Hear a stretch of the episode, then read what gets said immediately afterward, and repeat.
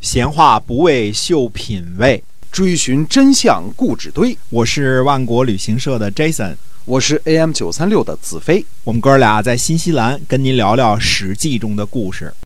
好，各位亲爱的听友们，欢迎回到我们的节目中。我们节目叫什么呢？就是《史记》中的故事啊。然后呢，这个是跟您聊一聊在历史上那段时间所发生的事情。对的，那么这个。最后呢，这个前一段时间呢，这个一直在讲的是鲁文公的这个故事啊。我们呃这个时期的故事，因为我们说过，这个《左传》的纪年呢是以鲁国的历史为这个纪年的，所以都是鲁国一个个国君的这个记下来的。嗯嗯，我们说一段这个什么故事呢？这个还是跟这个东夷西戎南蛮北狄的这个敌人当中的故事。鲁文公十一年呢，也就是公元前的六百一十六年。长狄中的一支呢，叫搜蛮。这个搜蛮呢，侵伐齐国，紧接着呢，又侵犯鲁国。鲁文公呢，占卜让谁呢？让叔孙得臣追击，最为吉利。于是呢，叔孙得臣呢为将，这个叔夏呢做御手，呃，绵房生呢做车右，傅中生呢四乘。出击，所谓的四乘啊，这个兵车上仨人，对吧？嗯，第四个人上车叫四乘，啊，这个呃多加一个帮手啊。冬天十二月的时候呢，在咸这个地方呢，打败了这个敌人，俘获了首领长笛乔如。傅中生呢，用戈撞击这个乔如的喉咙，杀了他，把他的这个首级埋在了鲁国北郭的城门。呃，用叔孙得臣的名字呢来命名这个城门。再早些的时候呢，在宋武公在世的时候呢，搜蛮呢伐这个宋，司徒皇父呢率师抵御，在长丘呢打败了敌人，俘获了首领呢长笛，呃元思。宋武公呢就把这个城门啊赏赐给了这个御守叫尔班，这个尔就是一个。而且的耳加三个三三三撇儿，这个耳啊，呃，这个是把城门赏赐给了耳班呢，让他享有这个城门的这个税收，命名这个门呢就叫耳门。可见我们这个收这个过桥税、这个过路税是这个古已有之啊，还在这个这是现在才有的。这门赏给他了，你你收税吧，你你过门就收税啊。呃，在齐惠公二年的时候，公元前六百零七年的时候呢。齐王子成父俘获了这个长笛乔如的弟弟荣辱，把他的首级呢，这个呃杀了啊，这个埋在这个齐国今天山东东阿的这个城门，当时这个地方叫周守，叫周守北门。魏国人呢俘获了这个长笛乔如的呃另外一个弟弟叫简如。鲁宣公十五年的时候，我们说的这个往后说了很久了啊，就是公元前五百七十六年的时候呢，呃，晋国灭陆敌的时候，呃，俘获了长笛乔入的最后一个弟弟叫樊汝。嗯，那现在我们才讲到这个公元前六百零零九年的这个时候的故事啊，但我们往后说一说，到公元前五百七十六年的时候，晋国灭陆的时候呢，就是最后一个这个这个搜蛮的这个这个。君王的这个弟弟呢，这个焚汝也被这个抓获了。嗯，搜蛮这一族人呢，呃，这个长笛这一族呢，到这个时候基本就灭亡了。嗯，所以这是长笛当中的很大的一支部族。你看他能打谁啊？能打魏国，能打齐国，能打鲁国，能打宋国，能打晋国。呃，这个呃，非常的厉害啊！这个长笛这一族，哎，逮谁打谁，很强悍的一族。但是呢，最后这个。呃，这个整天好战嘛，那早晚是灭亡的戏啊。所以到这个这个时候，这个敌人这个长笛这一族搜蛮就完蛋了。这已经到公元前五百七十六年的时候了。所以我们还回到这个公元前六百多年的时候，说公元前六百一十五年的时候呢，成国的国君卒了。这个成呢，就是成功的成加一个耳刀。以前我们讲过这个成国啊，成国的太子呢不太受人爱戴，所以成国人呢立了别的国君。这个成国的这个太子呢，就带着坟上的土地呢，呃，和成国的宝玉呢前来投奔。成从此成为鲁国的北大门后来呢成为孟孙氏的私人城邑了啊。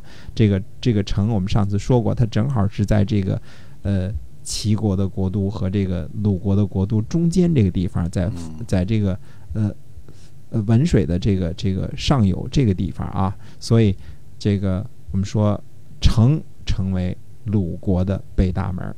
公元前六百一十三年呢，这个鲁文公和宋、魏、陈、郑、许、曹的国君呢，在新城会盟，跟赵盾嗯会盟，这称作新城之盟。新城呢，在今天的河南商丘的西南。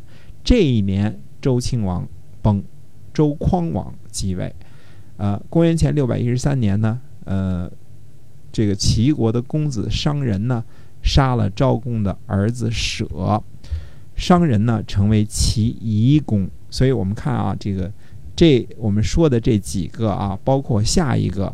都是齐桓公的儿子嗯，而且他们的这个做事的方法呢，都是基本上相同。这个前一个国君夺了位子，要传给自己的儿子，然后叔叔出来把这个儿子给杀了。哎，哎，就是呃，这个齐桓公的儿子也多，这个年纪也也也也也这个层次也分明啊，所以呃，这就成了齐国的一个魔咒了。就是这几个儿子，就是五个儿子分别继承为国君。现在呢嗯是商人成为齐夷公，那么这个鲁国的这个东门相仲呢，就派使者呢，就这个呃报告给周匡王，呃，报告他什么呢？说能不能让这个昭姬返回鲁国？昭姬看来是这个齐昭公的这个呃老婆，是楚国的呃是鲁国的公主，对吧？啊，那么呃说什么呢？说杀了他的儿子，留着母亲，这是什么道理呢？呃，请齐国呢放他回来，我们自己惩罚他吧。嗯这个冬天的时候呢，这个鲁国的单伯呢就去齐国呢就请昭姬回来，因为呃这个儿子蛇已经被杀了嘛，对吧？？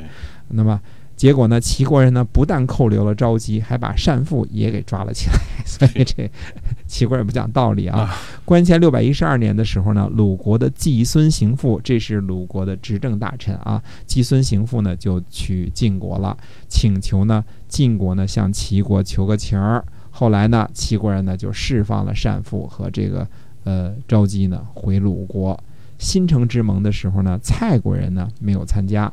那么晋国的细缺呢就率领上军和下军伐蔡，进入了蔡国的都城，签订了城下之盟才回来。呃，所以晋国的态度对于中原诸侯的态度也是，你要跟楚国好，或者说你无礼不来参加会盟什么的，我就出兵打你。那么冬天十一月呢，诸侯在户会盟，重修新城之盟，并且商量呢讨伐齐国。结果呢，齐国知道这事儿了之后呢，就送礼给晋国，所以这诸侯呢最后无功而返，也没有成功的讨伐齐国。这么这个后来呢，这个齐国呢就是进攻谁呢？进攻鲁国的西部边境。嗯之后呢，这个进入了这个侵伐了鲁国的西部边境之后呢，又去讨伐曹国，并且进入了曹国的外城。这个鲁国的季孙行父呢，就到齐国呢就会见齐懿公，但是齐懿公呢就不愿意跟季孙行父呢盟誓，说等着你们国君来盟誓。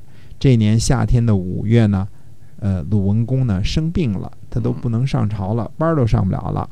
他就让东门相仲呢去结盟啊，就给齐懿公呢送了贿赂，就说我们这国君实在是病了，嗯，不能上班了，所以这个不能来盟誓。嗯这样的话呢，这个东门相仲呢才跟这个齐夷公呢就是结了盟。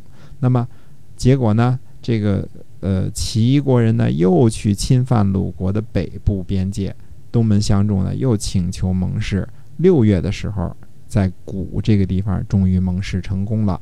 公元前六百六百零九年的时候呢，齐国呢就又发布了伐鲁的日期，这先公布一下啊，预计哪天伐鲁。结果呢，这个时候呢，齐夷公呢生病了，嗯。而且医生说呢，说过不了秋天，哦，嗯没几天，病的还还嗯。挺挺厉害啊，嗯。过不了秋天。